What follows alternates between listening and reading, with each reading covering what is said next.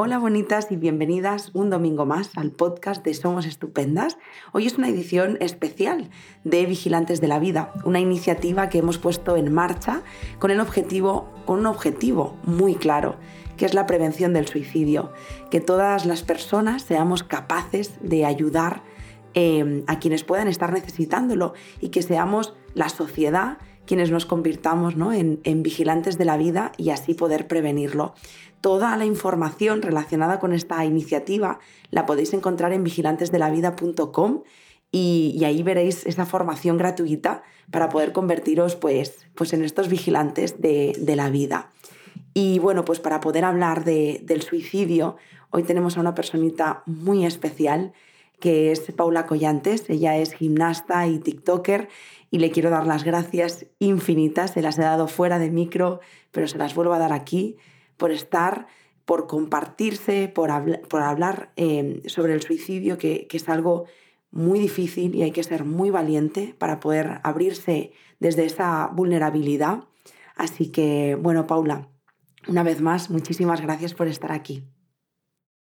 muchísimas gracias a, vosotros por darme esta oportunidad porque para mí, bueno, desde el día que yo salí del hospital, yo sabía que era muy difícil hablar de este tema, sabía que era muy complicado tener que enseñarle al mundo pues que tú has sido una persona que has sufrido y que eh, lo que has sufrido mm, te ha llevado al punto de intentar suicidarte. Y es bastante complicado explicar esto porque la gente tiene muchísimos prejuicios.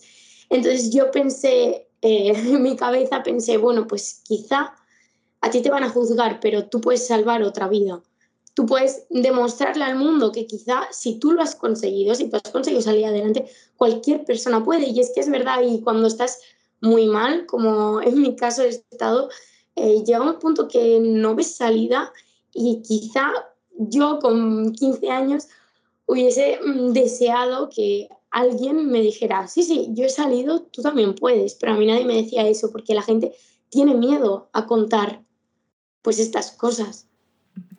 Total, de hecho, Paula, es algo que, compartimos y que junto con, nuestro equipo de psicólogas, ¿no? Eh, haciendo, accionando todo este movimiento que ha sido mucho trabajo de todo un equipo ¿no? durante muchos meses y de empaparnos muchísimo gracias a, ellas como profesionales, te das cuenta como sociedad lo, lo hirientes que somos muchas veces. Em, por el desconocimiento en gran medida, ¿no? Pero al final llega un momento donde ya no podemos justificar el que como nadie nos ha enseñado podemos seguir haciendo daño, podemos seguir justificando eh, y juzgando a las personas que, que sienten tanto dolor, ¿no? Y yo creo que este es, como bien has dicho, ese momento en el que toca responsabilizarnos y cambiar la forma en la que miramos a las personas que están sufriendo. Em, a mí, Paula, para empezar, me gustaría poder preguntarte cómo estás ahora y cómo te encuentras, pero cómo estás de verdad.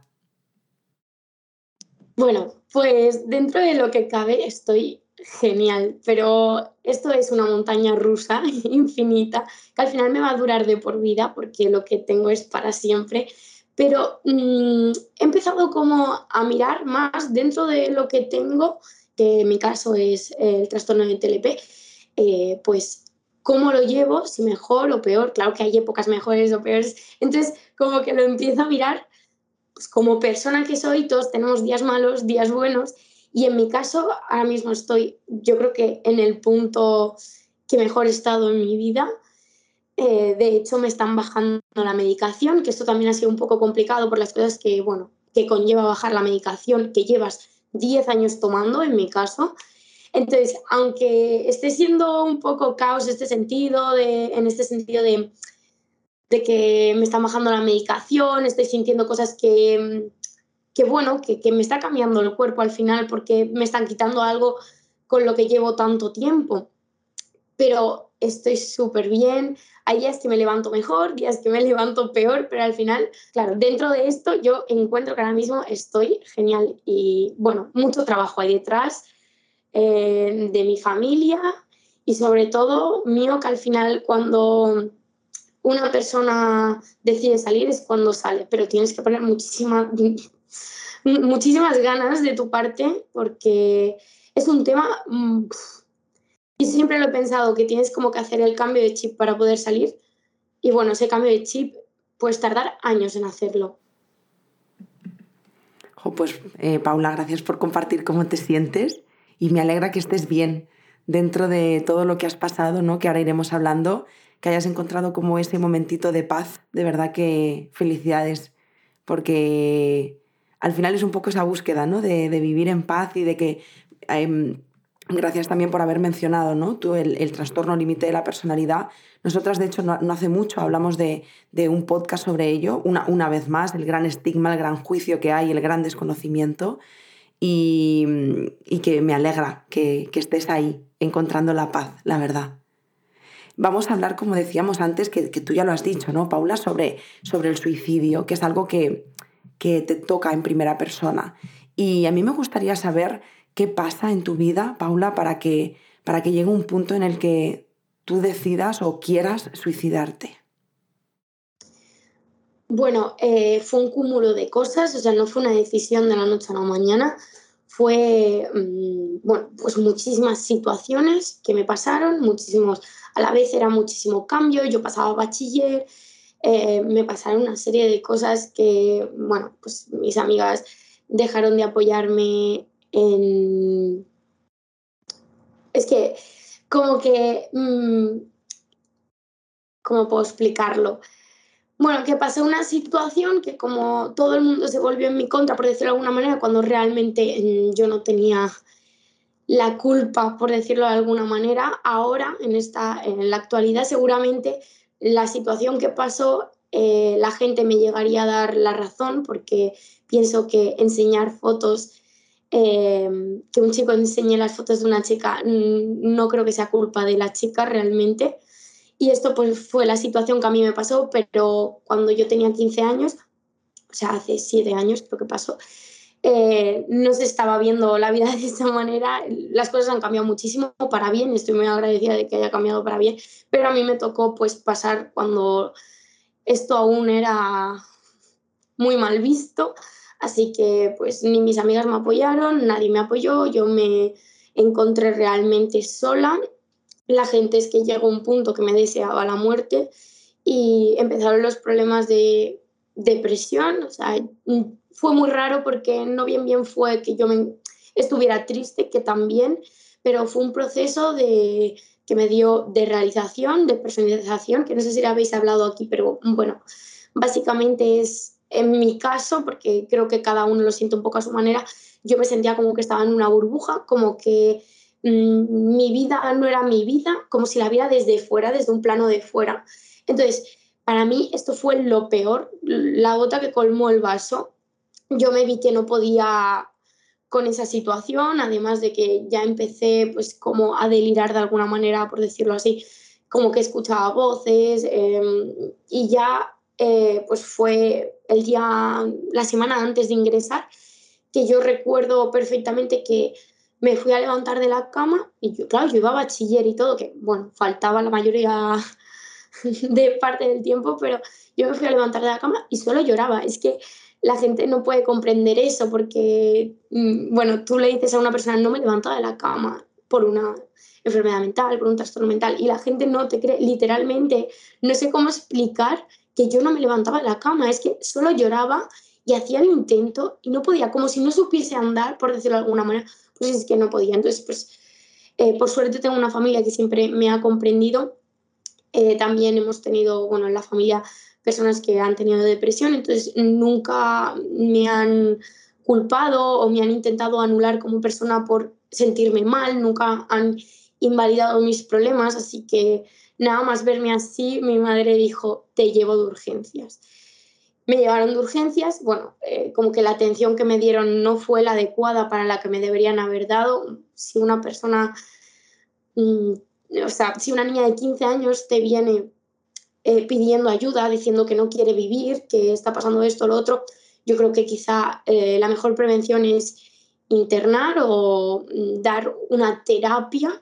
Pero bueno, al finalmente me dieron como medicación y me tiraron para casa otra vez. Y claro, fue en casa cuando yo ya decidí que yo no quería seguir viviendo, no porque mm, yo pensara que mi vida era mala o si es que al final que tú tengas la vida perfecta no significa que, que no pueda existir esas ganas de, dejar de, vivir, porque pues pueden pasar unas situaciones complicadas que yo no supe afrontar porque quizá era mucho más pequeña, que obviamente sí, nadie me había dado eh, como unas instrucciones de cómo superar la vida y yo sentía que no estaba bien, pero no sentía que no estaba bien como puedo sentirlo ahora, sino que con todo el bullying que me llegaron a hacer, porque yo estaba mal, porque me iba de clase, pues la gente me decía que estaba loca. Claro, tú al final eso te lo crees. Claro que no estaba loca, yo tenía un problema como puede tenerlo cualquier persona y no lo sabía afrontar.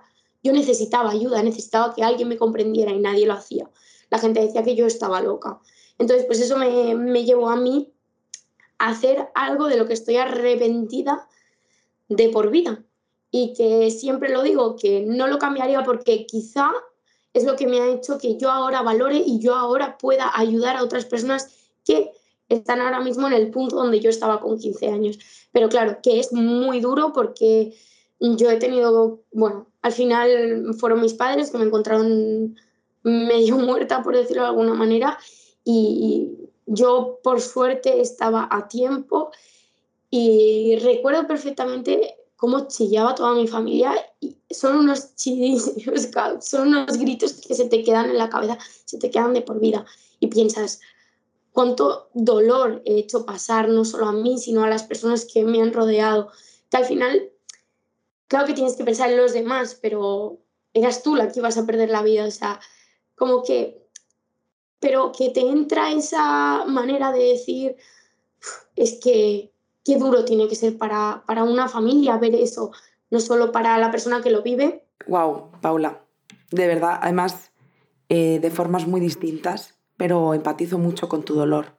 Eh, las personas que no hemos tenido vidas fáciles, que también pienso, ¿no? ¿Quién ha tenido una vida fácil? Pero es cierto que, que hay quienes, por desgracia, hemos tenido vidas complicadas y, conecto mucho con, con, todo lo que estás compartiendo y siento de corazón que hayas tenido que pasar por ahí porque te pasa, ¿no? Que a veces piensas, joder, si, si echo la vista atrás y pudiera explicarle ahora eh, con todo lo que nos queda por aprender, ¿no? Pero si pudieras explicarle ahora a esa Paula de 15 años, oye, que existen otras formas, ¿no? que, que esto también pasará. Pero cuando estás ahí con tantísimo dolor, mm, no, no, no, tienes esa luz que te ayuda ¿no? a decir, bueno, pues vamos a seguir adelante un poquito más. Y, creo que también, eh, Paula, eh, hay algo que muy importante de lo que me gustaría que habláramos, ¿no? que has hablado del bullying, de las amistades y cómo esto puede destruirte literalmente. Y de hecho, el suicidio en la adolescencia cada vez es más y más frecuente. Tú en, uno de tus vídeos de TikTok dijiste, eh, que lo tengo aquí anotado, nadie nunca se preocupó y de hecho solo hacían que mis ganas de morir aumentaran. Al final estoy viva y es gracias a mí. Y yo creo que hace un poco referencia ¿no? a esto que compartías de cómo las personas de tu alrededor podían hacer que tus ganas de morir aumentaran. En lugar de ponernos lo fácil como sociedad, de podernos ayudar, de podernos sostener la de cantidad de juicios que hay, especialmente en, edades como la adolescencia, y, cómo como seres sociales eso nos impacta mogollón, porque es que no nos damos cuenta que no son cosas de niños. O sea, creo que es un tema demasiado serio como para que no, no le estemos mirando a los ojos, ¿no? Paula, yo con todo lo que has compartido me pregunto, ¿cómo te hubiera gustado que te hubiesen ayudado? O sea, ¿cómo, cómo, cómo te hubieras sentido comprendida? ¿Qué cosas hubieran tenido que cambiar? Bueno, em, también algo que pienso es que yo siempre digo que ojalá hubiese tenido ahí un referente que pues, me enseñara que se puede salir adelante. Pero igual que digo esto, también explico que cuando estás ahí dentro es muy complicado ver que sí, que hay salida, aunque la gente te lo diga, por eso yo siempre que hablo con una persona que está pasando por depresión y demás, siempre le digo, sé que no me vas a hacer caso, porque al final esto lo tienes que ver, solo o sola, pero mm, hay salida, al menos recordarlo. Pero claro, cuando estás tan profundamente en la oscuridad, es muy difícil ver que, bueno, que sí, que se puede. Pero mm, sí que es verdad que Ahora está mucho mejor el tema que cuando yo pasé la depresión, porque allí estaba, no es que nadie te ayudara, es que encima estaba súper mal visto. Ojalá alguien se hubiese sentado conmigo a explicarme que, que, bueno, que siete años, seis años después mi vida iba a ser completamente distinta, pero eh, nadie sabe el futuro. Pero bueno, un abrazo sí que me hubiese venido muy bien. Al final es lo que mm, yo hice con muchísimas personas del hospital. Bueno, yo recuerdo que cuando estuve ingresada em, me prometí que iba a hacer que mucha gente saliese del ingreso. Entonces, pues todas las chicas o chicos que estaban allí conmigo, yo les intentaba hacer ver que había salida, incluso yo estando dentro de la misma habitación que ellos, que si estaba ahí era porque yo tampoco veía salida. Pero con el tiempo pues iban saliendo y les iban dando el alta. Y eso a mí me daba una felicidad que quizá mm, me hacía falta. Entonces, pienso que eh, también salí mucho por el intentar ayudar a los demás, el, el hecho de, de mm, como hacerles ver a los demás que sí que podían, hacía que yo también viese que si ellos podían, yo también llegaba a poder. Entonces, yo recuerdo perfectamente que después de comer me sentaba con, bueno, pues con alguna chica, ah, bueno, chica, niñas, si es que eran niñas y niños pequeños y estábamos todos que eran súper peques, yo me sentaba con ellos y, pues les decía que tú eres muy bonita, que eres preciosa, que vas a salir adelante, tienes muchísima vida por recorrer, ¿qué es lo que te hace ilusión de planes de futuro hacer? ¿No te hace ilusión viajar? ¿No te... Aquí no podemos viajar. Algo tan sencillo como es irte con tus amigos a tomar un café. Aquí dentro no lo podemos hacer, pues vamos a intentar salir. Si el no ya lo tenemos, el, el, el que estamos mal, ya estamos aquí. ¿Y si intentamos salir? ¿Y si dejamos atrás el estamos muy mal, nos encontramos muy mal, no vemos el futuro? ¿Y si cambiamos esas palabras por, venga, a ver si la semana que viene me dan un permiso para poder salir con mis amigos a tomarme algo? Venga, pues la próxima semana en vez de un permiso que me den el fin de semana entero pues la próxima semana que me den el alta. Y al final yo les hacía ver pues que mm, era mejor estar fuera pisando la calle que estar dentro estando triste. Y eso fue lo que a mí me hizo salir y, y que me hizo pues ver que sí que podía, que quizá una ayuda a nivel de amistades que me enseñaran a ver que sí iba a salir, que yo podía conseguir todo en la vida lo que me propusiera, pero claro, ¿qué, amistades con 15 años que no entienden nada de esto te pueden hacer ver que sí que hay salidas? Y es que al final está súper mal visto en mi época y mis amigas pues eran las que sí que me apoyaron, eran más pequeñas, bueno, me venían a ver, que no podían, me llevaban cartas, que bueno, eso me hacía mucha ilusión, pero claro, no te puede dar una conversación una niña de 15 años de la vida es esto, es lo otro, se puede salir así, así, porque es que ni, como que ni ellos saben hacerlo, es que es complicado. Y menos saben hacerlo si no hay esa educación de salud mental que debería haber en todas las escuelas desde que somos chiquititos a enseñarnos a pues afrontar problemas de la vida, que sí que multiplicar se tiene que saber, pero también hay cosas que se tienen que saber que, no las sabemos porque te sueltan en la vida y te dicen, venga, a, a vivir. Y no es fácil. Bueno, nadie tiene una vida fácil, pero hay personas pues que tenemos más complicaciones para resolver algunas situaciones que a lo mejor yo puedo resolver situaciones que para otra persona pueden ser súper complicadas y para mí otras situaciones que pueden ser eh, complicadísimas seguramente a mi vecina le parezca la cosa más fácil del mundo. Entonces, como cada persona es un mundo y cada persona afrontamos la vida a nuestra manera, es muy difícil poder, si no tenemos esa información desde pequeños de mm, cómo afrontar las cosas, es muy difícil ayudarnos entre nosotros y más cuando somos adolescentes. Yo ya puedo quizá aconsejar un poquito más que una niña de 13 años, un niño de 15 es que es complicado todo este tema. Bueno, es difícil, Paula, pero como has dicho, poco a poco, por suerte, están cambiando las cosas. El problema es que cambian demasiado lento para lo, para lo grave que está siendo el suicidio y para... O sea, los números aumentan más rápido que la sociedad se prepara. O sea, es como no está compensado. Pero si tenemos que dar las gracias, pues sí, daremos las gracias porque las cosas poco a poco se están viendo de manera distinta. Yo, yo me pregunto, Paula, ¿tú crees que ahora, después de todo lo que has vivido, em, tienes herramientas suficientes como para detectar señales de alerta? ¿Podríamos decir que poquito a poco o quizá ya totalmente eres una vigilante de la vida? Yo creo que sí, que yo ya soy una vigilante de la vida. Sé muy bien ver qué persona está necesitando ayuda. Bueno, y, prevenir, pues no lo sé, pero, pero sobre todo ver las, las señales sí. Y bueno, cuando se ven esas cosas es cuando se tiene que actuar, pero no solo yo, creo que deberíamos hacerlo todos. Que al final incluso las personas que hacen bullying, yo creo que es más bonito salvar una vida que tener un minuto de gloria con tus amigos que se están riendo de la persona en la que tú te ríes. Yo pienso que es mucho más bonito salvar una vida.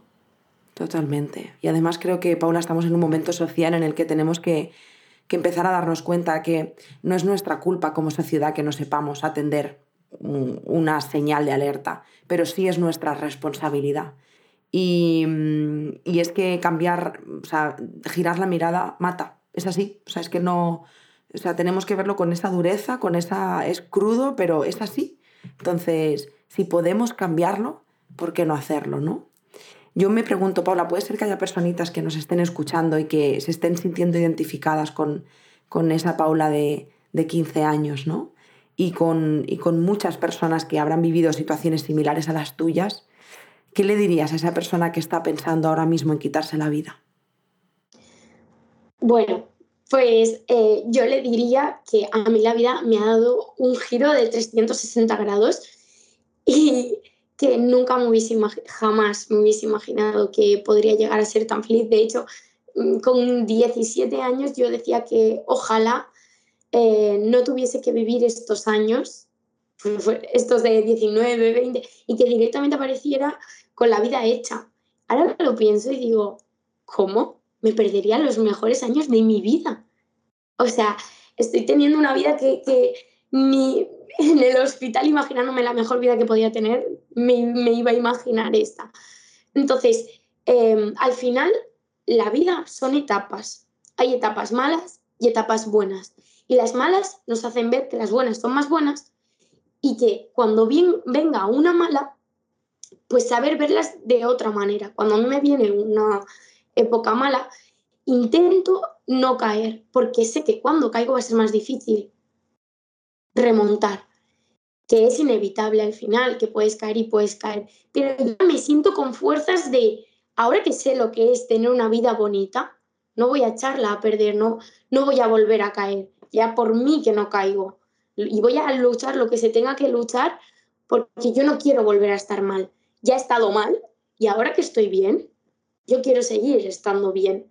Entonces, cuando mm, aprendes a valorar las cosas de esa forma, cuando aprendes a ver que siempre hay luz al final del túnel, que es complicado de ver, yo, yo lo sé que es muy complicado y quizá las palabras que digo pues pueden ser vacías porque es muy difícil verlo.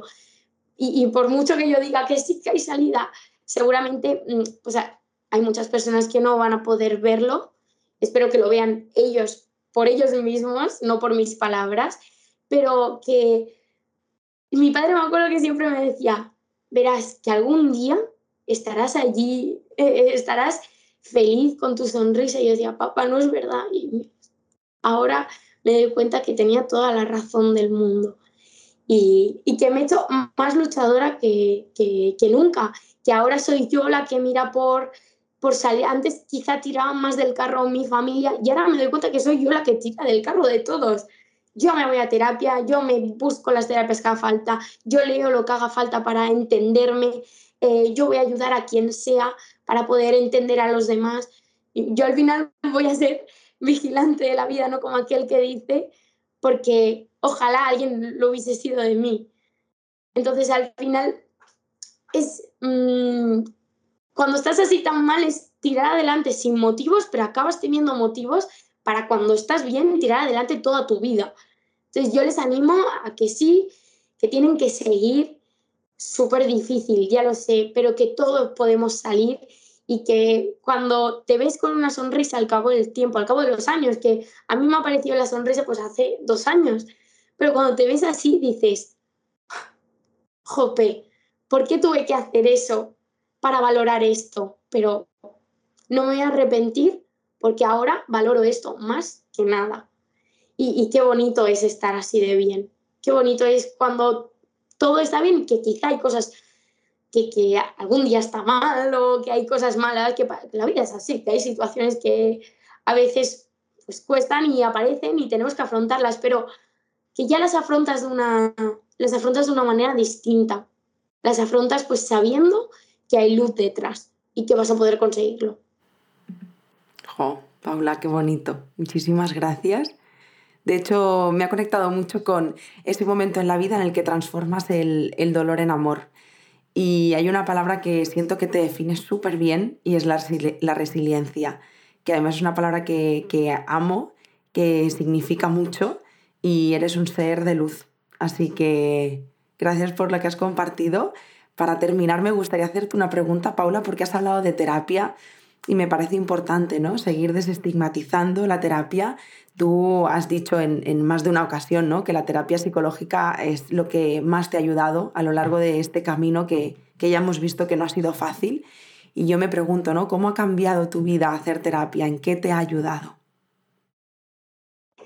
Eh, bueno, en mi caso, eh, yo he hecho, por decirlo de alguna manera, dos terapias que a mí me han salvado la vida. Es que siempre digo lo mismo, a mí el hospital de día me salvó la vida. Nada más salir del ingreso, pues a mí me metieron en, el hospital de día y allí en el hospital de día, que al principio yo me negaba a ir y luego mm, pensé, me ha salvado el hospital de día.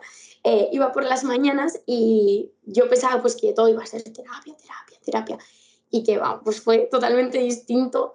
Yo cuando llegué y me dicen, bueno, ¿a qué actividades te apuntas? Digo, ¿cómo qué actividades? Aquí no hay terapia. Me dicen, no, hombre, eso lo haces una vez en semana con tu psicólogo. Aquí hacemos cocina, carpintería, marroquinería, dibujo, eh, de todo, ganchillo.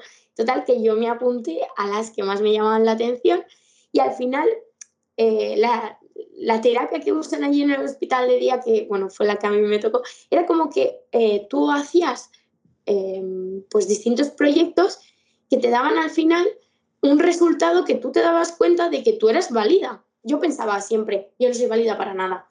Bueno, pues mira, me he esforzado en carpintería y he acabado haciendo un dinosaurio de madera. Pues, pues tan inválida no soy. O sea, yo, yo soy más válida de lo que creo. Yo sirvo para más cosas.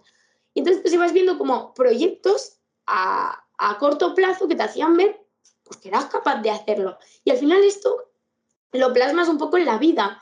Bueno, es que eh, si lucho, voy a conseguir, eh, pues decir de alguna manera, mi meta, sea la que quería o no sea la que quería, al final me llevo algo, pues que lo he sabido hacer o lo he hecho a mi manera y mi manera está bien, que eso también nos lo enseñaban mucho. Yo preguntaba, ¿de qué color pinto esto? No, no, el color que tú quieras, pero es que no sé, no, el que tú quieras. Siempre me daban a mí mi elección como la más importante y eso al final en la vida es lo que, tu elección es la que tienes que, mm, decir y, que nadie te tiene que, que, por decirlo de alguna manera, como influir en que tú decidas una cosa u otra, porque lo que tú decidas, si tú lo has decidido, está bien.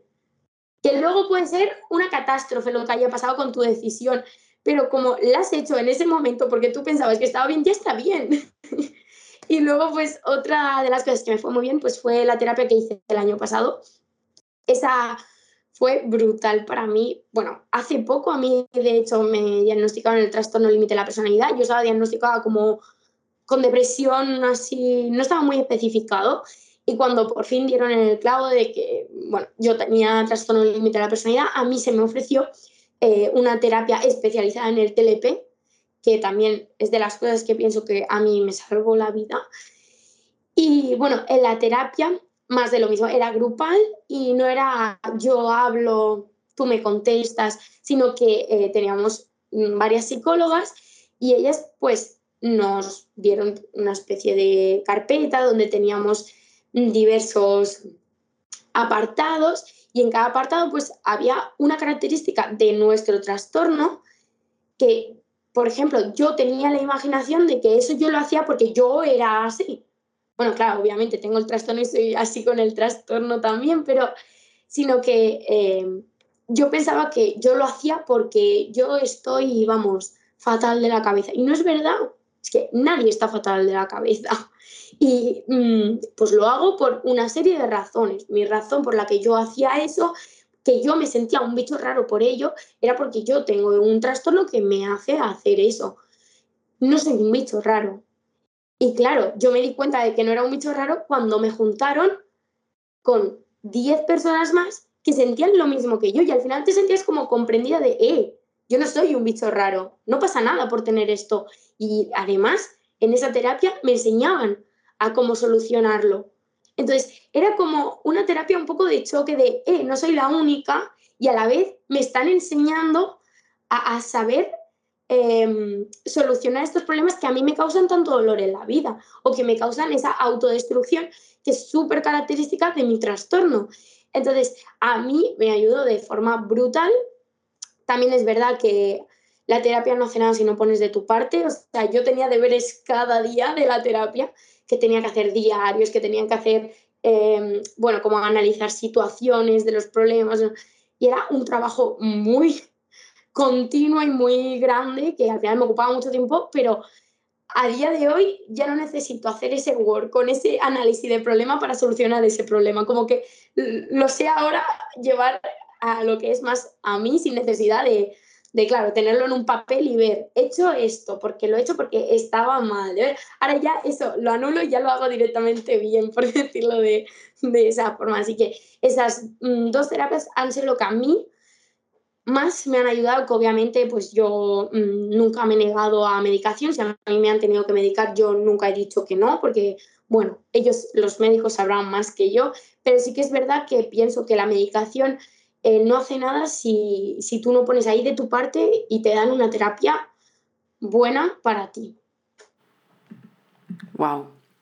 Paula, pues me alegro de corazón que hayas encontrado estos recursos que te hayan servido. Yo también creo fielmente en el poder del, del grupo, ¿no? La terapia grupal es súper transformadora porque el proceso individual te permite llevarte a otros lugares, pero muchas veces el sentir que eso que te está pasando eh, no, estás sola, que no hay nada de malo en ti, en, en tribu, en, comunidad, ya es sanador en sí mismo. Eh, bueno, Paula, no sé cómo te has sentido, pero yo me he sentido súper cómoda contigo. Mira que al principio te decía, estoy nerviosilla. pero quiero darte las gracias de corazón por todo lo que has compartido y por convertirte, aún con las durezas de, de la vida, ¿no? en una vigilante de la vida maravillosa. Así que gracias de corazón. Pues muchísimas gracias a vosotros por darme esta oportunidad y que si alguna personita nos escucha que, que esté así en esta situación, que ojalá se dé cuenta que va a tener una vida súper bonita. Solo tienen que luchar un poquito más para salir y que se dé cuenta de ello. Pues ojalá te escuchen muchas personas, Paula, porque estoy segura de que hay personas que, que lo necesitan en este momento. Y bueno, a vosotras que estáis aquí cada domingo escuchándonos, eh, como siempre quiero daros las gracias infinitas en este podcast especialmente porque em, puedo decir casi convencida que escuchar este podcast, unirse a, la formación gratuita de Vigilantes de la Vida y compartir esta iniciativa literalmente salva vidas. Así que em, me haría muy feliz, creo que en mi nombre, en el nombre de Paula, de todas las supervivientes, y de todas las personas que forman parte del equipo, que escuchéis este podcast, que lo compartáis, que os metáis dentro de vigilantesdelavida.com, que hagáis la formación que es totalmente gratuita para vosotras, hecha por, por cinco psicólogas eh, de, Somos Estupendas maravillosas y que, y que llegue a mucha, mucha más gente, porque cuantas más vigilantes de la vida seamos, muchas más vidas podremos salvar. Así que bueno, una vez más, Gracias de corazón por estar aquí y nos vemos y nos escuchamos el domingo que viene. ¡Chao!